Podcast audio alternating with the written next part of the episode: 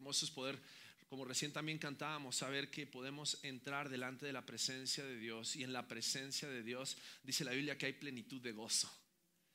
Porque en la presencia de Dios, a lo mejor aquellas cosas que parecían grandes, aquellas cosas que parecían imposibles, aquellas cosas que parecían abrumadoras, a la luz de, la grandeza de nuestro Dios. Tenemos que reconocer que Él es suficiente y que Él es bueno para con cada uno de nosotros. Amén. Vamos a, a, tener ahora el tiempo con la palabra de Dios y estamos estudiando Lucas capítulo 4. Así que si tienes una Biblia, ábrela por favor en Lucas capítulo 4. Y vamos a leer los primeros 13 versículos de este pasaje. Y en estos primeros 13 eh, versículos vamos a ver una historia conocida acerca de, de lo que sucedió con Jesús después de haber estado con Juan el Bautista, después de haber estado con Juan el que bautizaba, mejor dicho. Dice la palabra de Dios que el Padre da su aprobación, desciende el Espíritu Santo como paloma y entonces después de ese momento Jesús, dice el versículo 1, lleno del Espíritu, volvió del Jordán y fue llevado por el Espíritu al desierto. Y vamos a ver una historia muy conocida acerca de la tentación de Jesús. Y en esta historia vamos a, a darnos cuenta cómo actúa el enemigo para hacernos dudar acerca de quién es Dios y acerca de quién somos nosotros. Y cómo nosotros podemos llegar a dudar acerca de que lo que Dios tiene para nosotros siempre es mejor. Porque la tentación es una trampa por más atractiva que sea la carnada.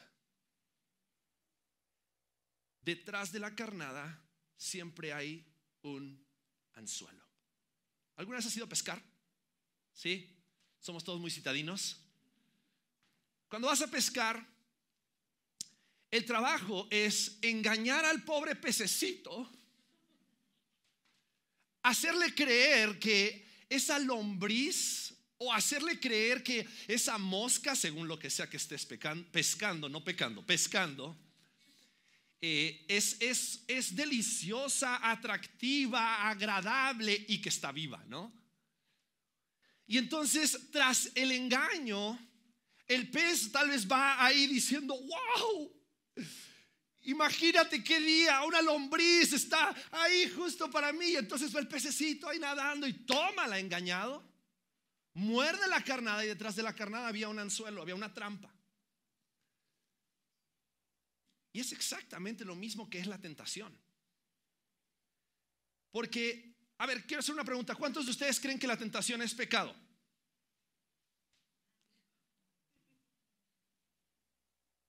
Si la tentación fuera pecado y Jesús fuera tentado, entonces Jesús, ¿qué hizo? Pero la tentación no es pecado, la tentación es la invitación, la incitación, la seducción a pecar. Detrás de la carnada siempre hay una trampa, siempre hay un anzuelo. La tentación no es pecado, caer en la tentación es pecado. Y vamos a ver en la tentación de Jesús cómo el enemigo siempre va a tener estrategias. Y como siempre el enemigo va a tratar de engañarnos, hacernos pensar que lo que Él tiene para nosotros es mucho mejor que lo que Dios tiene para nosotros. Y la realidad es que en la tentación y en caer en la tentación, muchas veces nosotros nos vamos apantallados por lo atractivo que puede llegar a ser la carnada, sin prestar atención a la trampa mortal que hay detrás de la carnada. Porque el enemigo nunca te va a decir, ven y disfruta de una cirrosis hepática. Ven y disfruta del SIDA o alguna enfermedad venérea. Ven y disfruta de la obesidad y las enfermedades que conllevan la obesidad. Él te va a presentar algo atractivo, algo seductor, algo que aparentemente es lo que en ese momento tú necesitas. Pero detrás de la carnada siempre hay muerte. Entonces vamos a leer este pasaje, Lucas capítulo 4, versículos 1 al 13, y vamos a ver qué es lo que tiene Dios para enseñarnos acerca de las estrategias del enemigo, pero también acerca de Jesús. Y cómo Jesús fue capaz de vencer y soportar la tentación. Dice así la palabra de Dios. Vamos a leer los 13 versículos y después vamos a regresar y prestar atención a algunos detalles de cada versículo. Dice así, Jesús, lleno del Espíritu Santo, volvió del Jordán y fue llevado por el Espíritu al desierto por 40 días y era tentado por el diablo. Tenemos un registro en este pasaje de tres de las tentaciones, pero no sabemos si durante esos 40 días hubieron más tentaciones, porque durante 40 días dice fue tentado por el diablo y no comió nada en aquellos días, pasados los cuales tuvo hambre. Entonces el diablo le dijo, si eres hijo de Dios, di a esta piedra que se convierta en pan. Y Jesús respondiendo le dijo, escrito está, no solo de pan vivirá el hombre, sino de toda palabra de Dios. Y le llevó el diablo a un alto monte y le mostró en un momento todos los reinos de la tierra. Bien momento Mufasa y Simba. Y le dijo al diablo, a ti te daré toda esta potestad y la gloria de ellos, porque a mí me ha sido entregada y a quien quiero la doy. Si tú postrado me adorares, todos serán tuyos. Y respondiendo Jesús le dijo, vete de mí, Satanás, porque escrito está, al Señor tu Dios adorarás y a Él solo servirás. Y le llevó a Jerusalén y le puso sobre el pináculo del templo y le dijo, si eres hijo de Dios, échate de aquí abajo, porque escrito está, a sus ángeles mandará acerca de ti que te guarden y en sus manos te sostendrán, para que no tropieces con tu pie en piedra. Pero respondiendo Jesús le dijo, dicho está, no tentarás al Señor tu Dios. Y cuando el diablo hubo acabado toda tentación, se apartó de él por un tiempo. Ahora, cuando leemos este pasaje, entendíamos al comienzo y decíamos, Jesús fue tentado pero no pecó. Pero tal vez si has estudiado la palabra de Dios y alguna vez has leído Santiago capítulo 1 versículos 13 al 16, el versículo 13 dice, cuando alguno es tentado, no diga que es tentado de parte de Dios, porque Dios no puede ser tentado por el mal, ni él tienta a... Entonces, si Dios no puede ser tentado por el mal, ¿por qué Jesús fue tentado? Ahora hay una realidad. Jesús nació sin pecado. Y Jesús no tenía una naturaleza pecaminosa como la que nosotros tenemos, que lucha constantemente en contra del Espíritu para no hacer lo que es correcto y hacer lo que nosotros queremos. Pero como Jesús, Dios, es santo y no tiene pecado, Dios no puede ser tentado por sí mismo. Pero Jesús fue tentado y tuvo que ser tentado por un ente externo por Satanás. Ahora, algo que tenemos que aprender también acerca de la tentación de Jesús es que Jesús fue tentado por el diablo, porque Jesús era Dios y Jesús no tenía una naturaleza pecaminosa. Ahora, cada vez que tú seas tentado, no digas, ay, es que el diablo es terrible y siempre me anda tentando. El diablo no tiene tiempo para ti. El diablo no es omnipresente y no puede estar tentando a todos a todo momento. Vamos a ver cómo dice Santiago capítulo 14, capítulo 1, versículos 14 al 16, porque dice que cada uno es tentado cuando de su propia concupiscencia es atraído y seducido. Entonces la concupiscencia, después que ha concebido, da a luz el pecado y el pecado siendo consumado, da a luz la muerte. Amados hermanos míos, dice, no erréis, no se engañen, no se engañen. La tentación viene de dentro de ustedes mismos. Viene de la concupiscencia y la concupiscencia son deseos desordenados, son pasiones desordenadas. Es esa vieja naturaleza, es ese viejo hombre del cual el Nuevo Testamento habla constantemente. Es la naturaleza pecaminosa con la que todos nacemos. De ahí vienen las tentaciones, de ahí vienen esos deseos desordenados para hacer lo que es incorrecto, lo que va en contra de la voluntad de Dios. Entonces necesitamos entender que el enemigo nunca te dice que quiere que experimentes el dolor de divorcio, la adicción a las drogas, la obesidad, las generaciones de violencia o amargura. Él siempre te va a traer, el enemigo siempre te va a traer hacia algo que parece atractivo. Hacia algo que parece placentero y puede llegar a ser placentero en el momento, pero detrás de la carnada siempre hay muerte. Porque dice aquí la palabra de Dios que cada uno es atraído y seducido. El versículo 15 de Santiago 1 dice, entonces la concupiscencia después que ha concebido, da luz al pecado.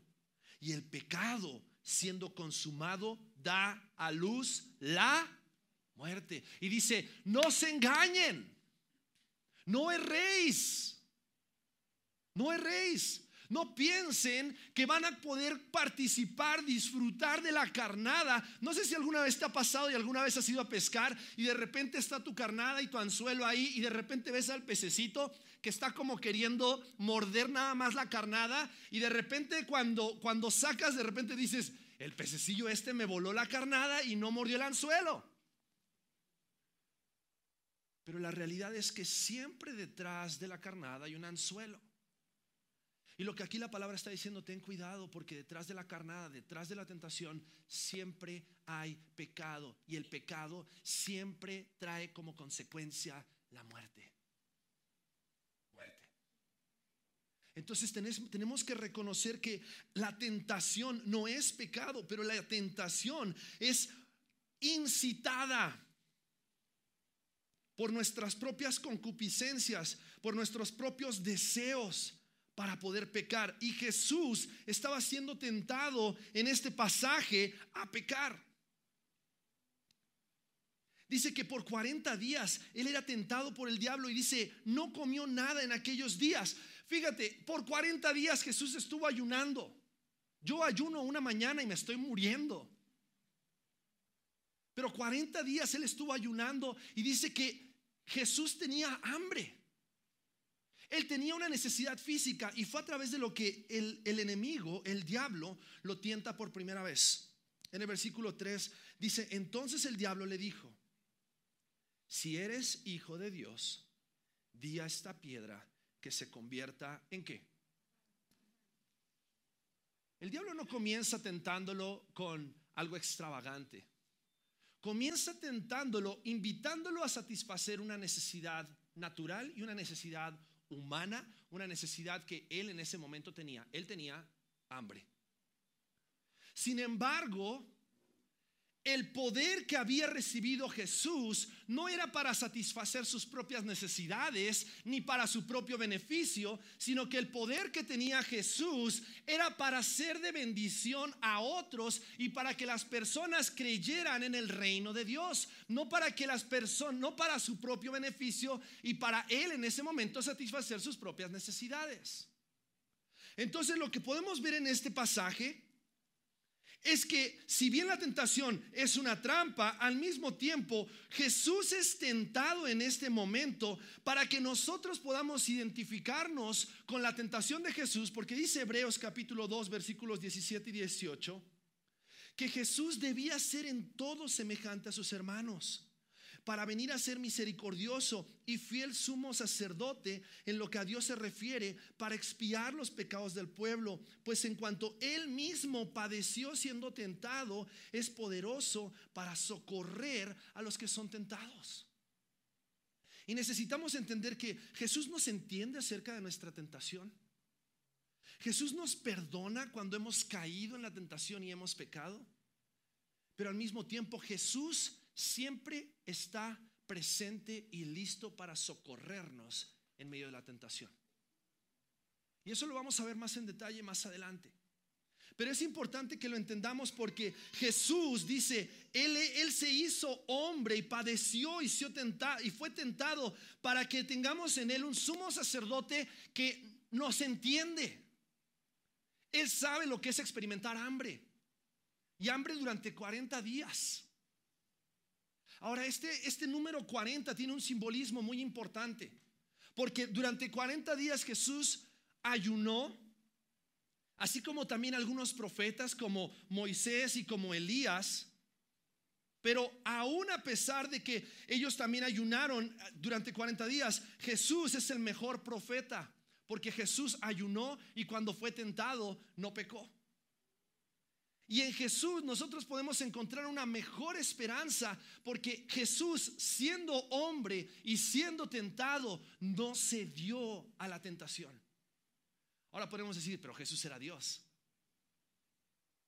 Pero Jesús se hizo hombre para entendernos en nuestras necesidades.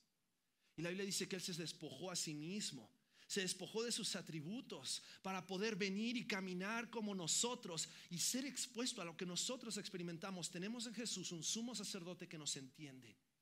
Tenemos en Jesús un sumo sacerdote que nos conoce. Pero tenemos enemigos que constantemente nos están incitando, seduciendo a caer en pecado. Primera de Juan capítulo 2 versículos 16 y 17 dice que todo lo que hay en el mundo, los deseos de la carne, los deseos de los ojos y la vanagloria de la vida no proviene del Padre, sino del mundo, y el mundo pasa y sus deseos, pero el que hace la voluntad de Dios permanece para siempre. Y Jesús tenía algo bien claro en medio de la tentación. La tentación es la incitación o seducción a ir en contra de la voluntad de Dios, ya sea por cualquiera de estos tres enemigos, el mundo, nuestra carne o Satanás. Pero siempre, cualquiera que sea el enemigo, el enemigo siempre va a querer sacarnos de hacer la voluntad de Dios para hacer nuestra propia voluntad, sin darnos cuenta que al hacer nuestra voluntad, lo único a lo que le estamos apostando es a la muerte. Porque el pecado lo único que trae es consecuencias. Y muchas veces la tentación, por más atractiva que sea, tal vez la tentación es poder tener más dinero, poder tener más gloria, poder tener más fama, poder tener a un mejor esposo o mejor esposa o mejor amor o mejor... Nunca va a ser mejor que lo que Dios tiene para nosotros. Porque Cristo es mejor y en Cristo podemos encontrar la satisfacción de nuestras almas. Entonces lo que la palabra de Dios nos está enseñando aquí en Jesús es que en medio de su tentación, Satanás lo que quería era que lo obedezca y lo tienta con una necesidad física y, esta necesidad física nos hace ver que muchas veces las tentaciones pueden estar relacionadas con algo que es bueno y algo que es necesario para nosotros. Te voy a dar un ejemplo. El sexo, ¿es bueno o no es bueno? ¿Es creado por Dios? Entonces es bueno. Más vale que digas si eres estás casado, más vale que digas que el sexo es bueno. Porque el sexo es creado por Dios y es para el deleite del matrimonio. Para eso lo creó Dios, para que un hombre y una mujer dentro del matrimonio puedan disfrutar de lo precioso que es poder tener intimidad el uno con el otro ante una necesidad física, lo que va a querer hacer el enemigo es decirte, pero el sexo con una persona fuera del matrimonio puede llegar a ser mejor. Puede llegar a ser mucho más placentero, puede llegar a ser mucho más aventura, puede llegar a ser, ¿por qué? Porque siempre tu esposo o tu esposa siempre tiene dolor de cabeza, siempre te pone excusas, siempre y, y siempre la incitación y la tentación es a poder ver el pasto que crece del otro lado de la cerca en lugar de aceptar la buena voluntad de Dios, agradable y perfecta, como dice la palabra de Dios. Entonces Jesús es tentado a suplir una necesidad física, en este, en este caso era pan. Y, y es tentado a hacerlo fuera de la voluntad de Dios, porque Jesús sabía que si él había sido llevado por el Espíritu Santo al desierto, Dios tenía control o no tenía control del hambre que él estaba pasando en el desierto. Por supuesto que sí. Y si era la voluntad de Dios que Jesús pasara por hambre, entonces ¿qué tenía que hacer Jesús? Obedecer y pasar hambre.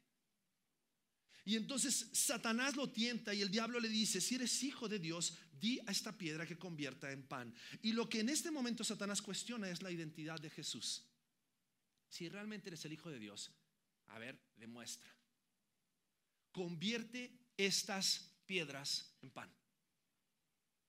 Y entonces, ante la necesidad física y ante el cuestionamiento de su identidad, Cuando nosotros entendemos que nuestra identidad determina la forma en la cual vivimos, tenemos que entender que es exactamente la misma forma en la cual Satanás nos tienta o el enemigo nos tienta todos los días.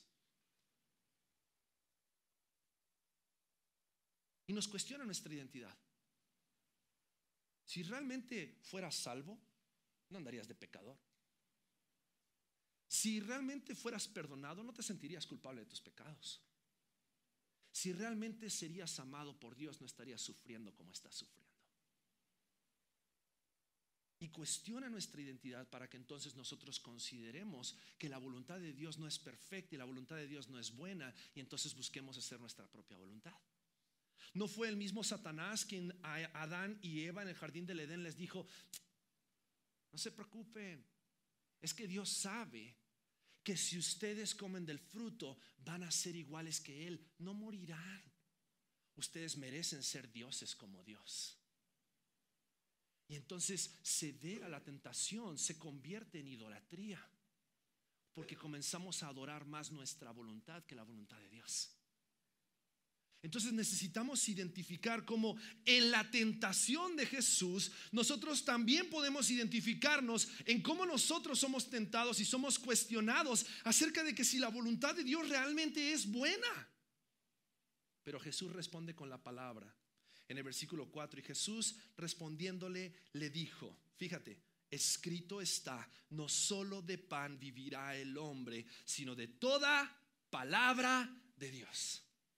Y Jesús sabía, Jesús sabía en ese momento que ante el cuestionamiento de su identidad y ante la incitación a pecar e ir en contra de la voluntad de Dios, Jesús necesitaba alinearse con la voluntad de Dios y utiliza la misma palabra de Dios para refutar lo que, lo que en este momento el enemigo estaba utilizando para tentarlo.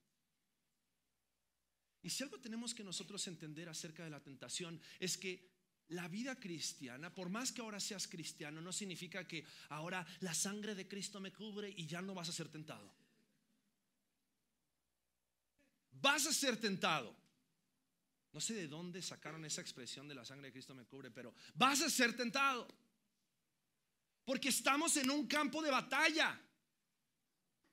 Y si estamos en un campo de batalla, una persona que sabe que va a ir a la guerra, ¿qué tiene que hacer? Prepararse.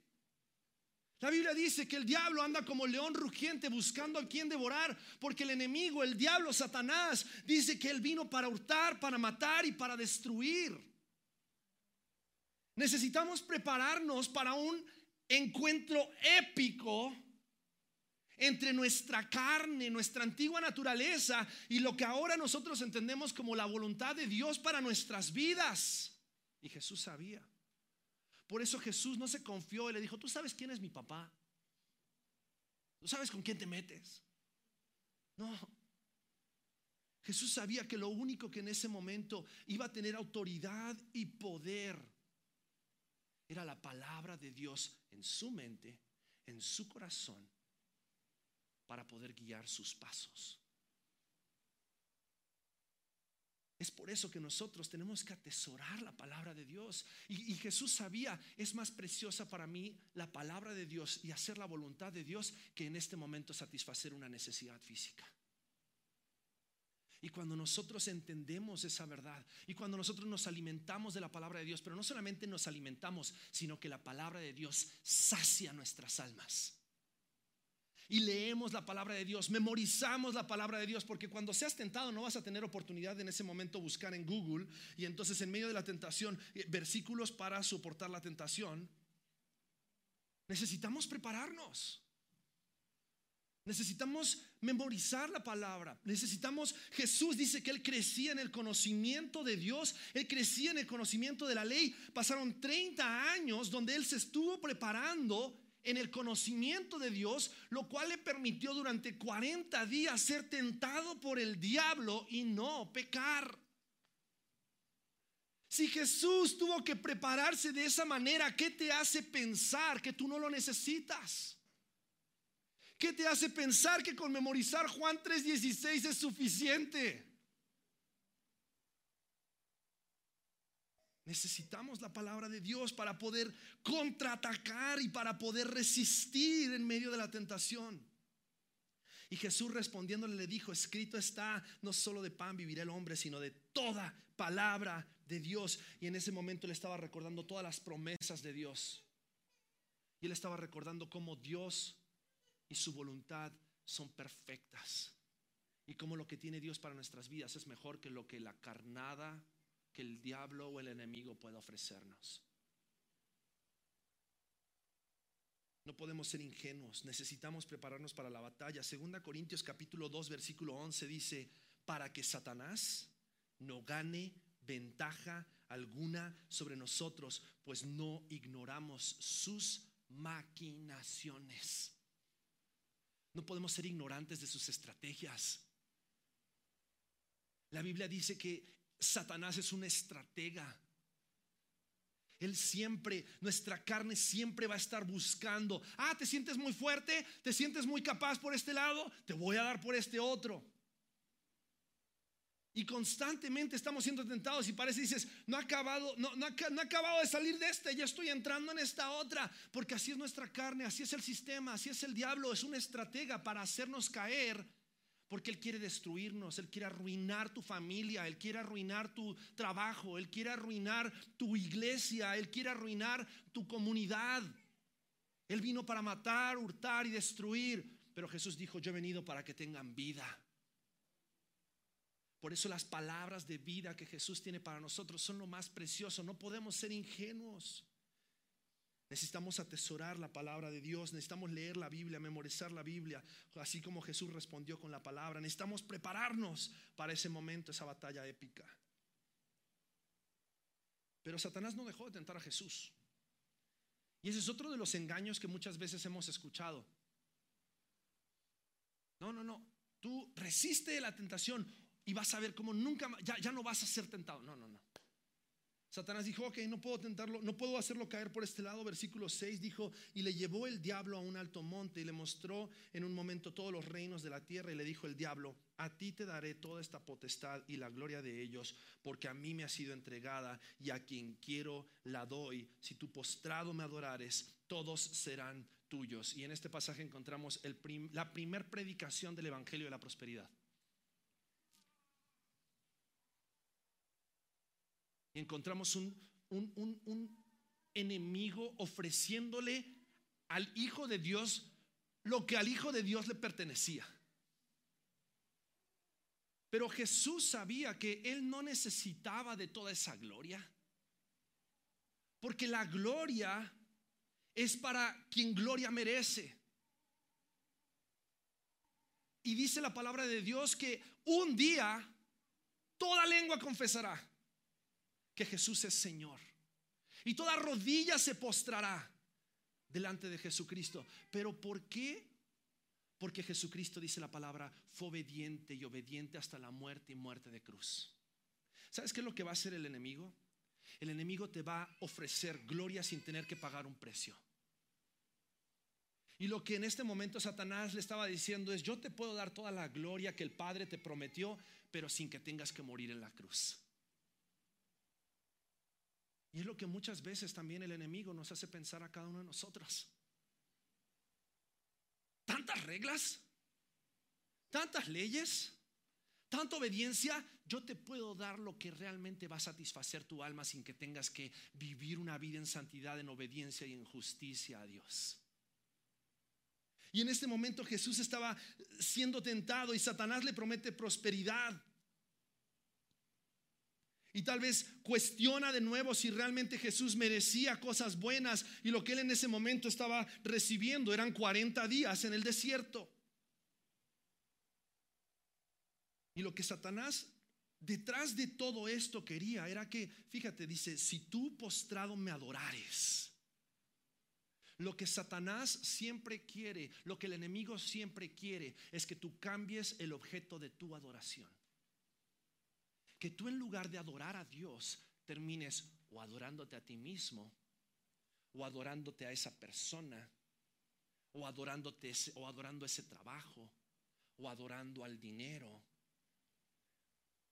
Pero mismo la palabra de Dios nos dice, No puedes adorar a dos dioses.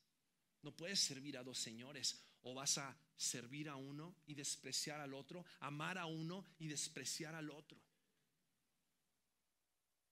Y la realidad es que nuestro corazón le pertenece a Dios, nuestra adoración le pertenece a Dios. Todo lo que hacemos es una muestra de adoración.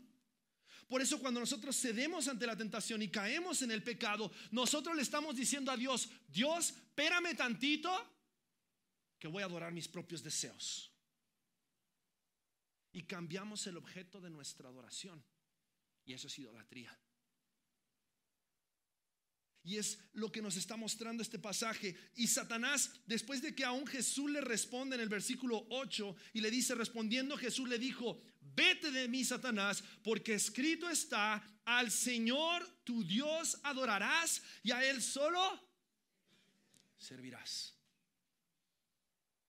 Jesús tenía bien claro quién era su Señor, quién era Dios a quién él tenía que en ese momento obedecer. Y era la voluntad del Padre. ¿Quién es Señor de tu vida? ¿A quién le rindes adoración? ¿A quién obedeces? E, e, es bien fácil decir adiós. Pero cuando estás siendo tentado, cuando aquello que está siendo tentado parece más atractivo que lo que Dios tiene para ti, cuando de repente estás siendo tentado a hacer aquello que sabes que Dios no, no desea para tu vida porque Dios ha dicho que es pecado. En ese momento tenemos que recordar al Señor tu Dios adorarás y a Él solo servirás.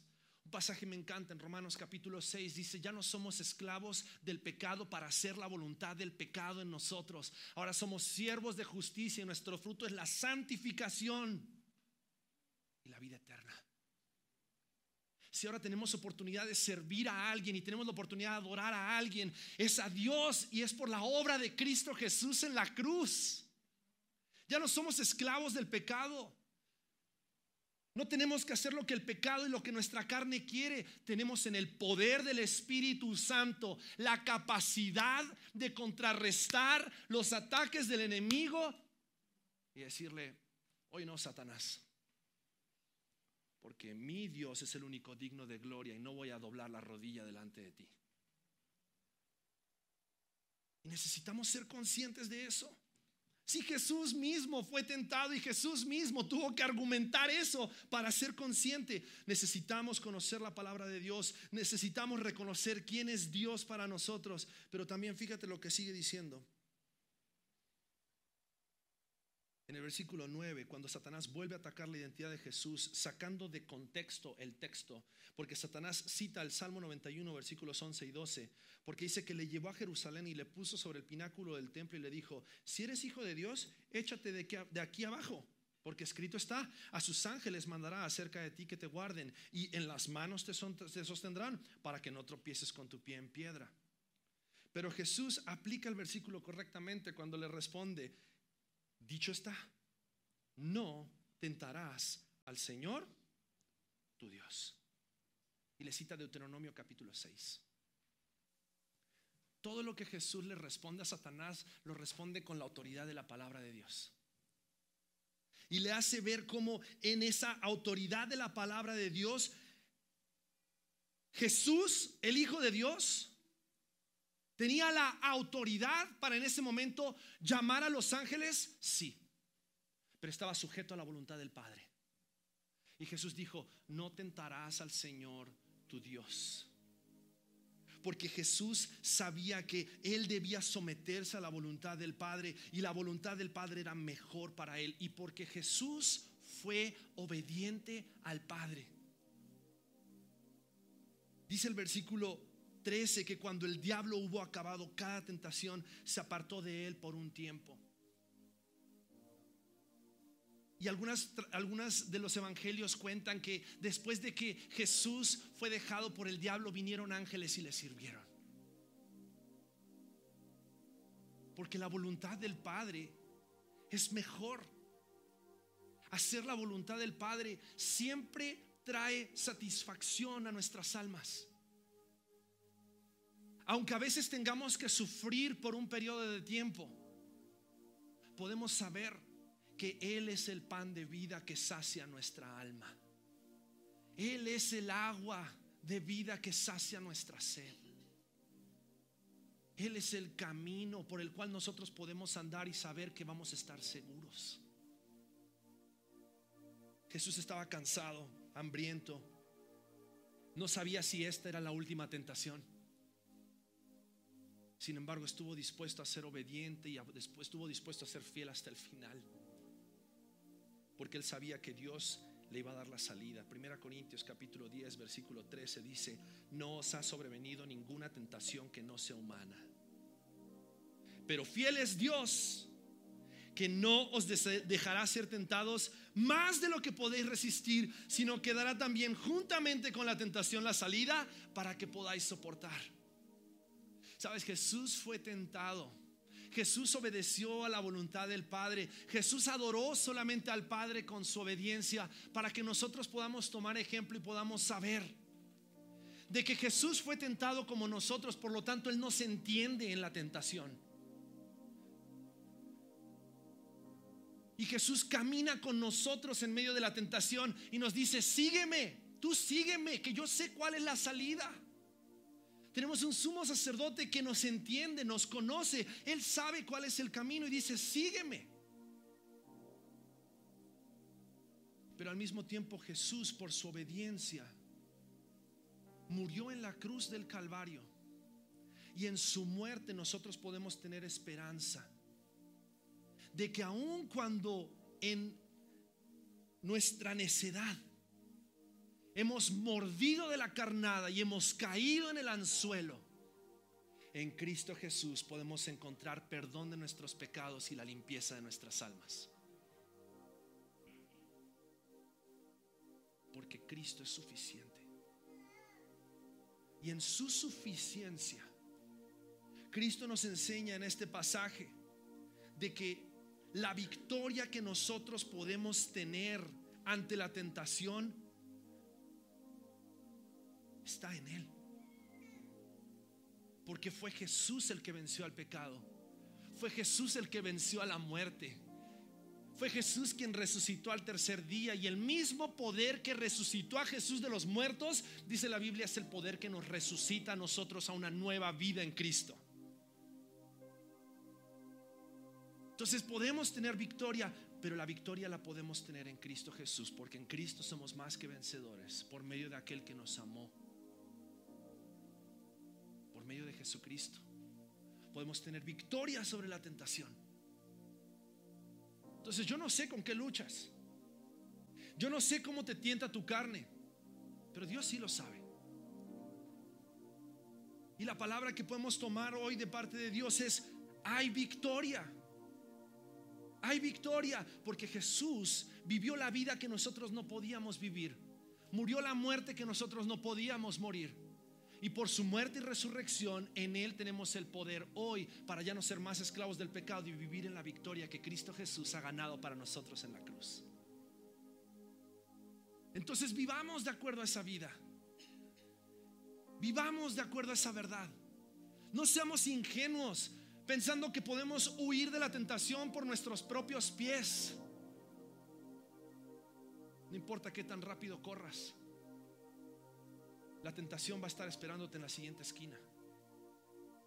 Si tú no estás preparado y si tú no reconoces que la adoración y la gloria le pertenecen solamente a Dios y ahora tu vida es para darle gloria y honra a Dios, entonces te aferras a la palabra de Dios, te aferras a Jesucristo, haces su voluntad, pero al mismo tiempo si has pecado y el enemigo te tiene encerrado pensando que eres demasiado culpable a causa de tu pecado y que ya no hay perdón para ti, déjame decirte algo. Si confiesas tus pecados, Él es fiel y justo para perdonar tus pecados y limpiarte de toda maldad y de nuevo al campo de batalla.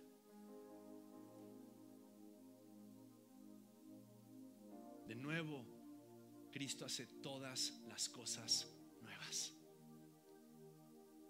No importa cuántas veces hayas caído.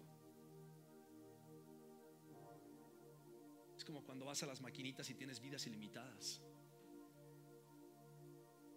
Cristo te dice, la nueva vida que yo tengo para ti, la nueva vida que yo compré para ti, es vida eterna, es vida en abundancia. Entonces deja de estar escuchando al diablo y, que, y pensando que lo que él tiene para ti es mejor. Lo que yo tengo para ti es perfecto. No tiene comparación. Vamos a orar.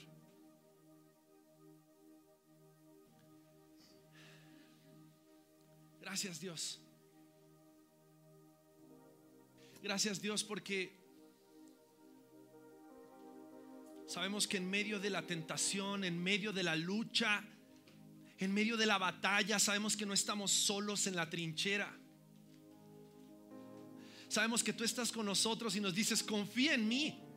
Yo sé la salida, yo sé el camino de salida. Dios, ayúdanos a, que dejemos de ser necios y te sigamos con un corazón completamente entregado a ti para adorarte solo a ti, Dios. No queremos adorar a Satanás. No queremos adorar nuestra carne. Queremos adorarte solo a ti, porque solo tú eres digno. Transforma nuestros corazones, cambia nuestras vidas, que tu Espíritu Santo sea el agente transformador que desea ser en nosotros y que nosotros dejemos de estar luchando en contra de ti para luchar de tu lado en contra de nosotros mismos. Para gloria y honra de nuestro Salvador Jesucristo y para la extensión de su reino en esta tierra. Oramos en el precioso nombre de Cristo Jesús. Amén.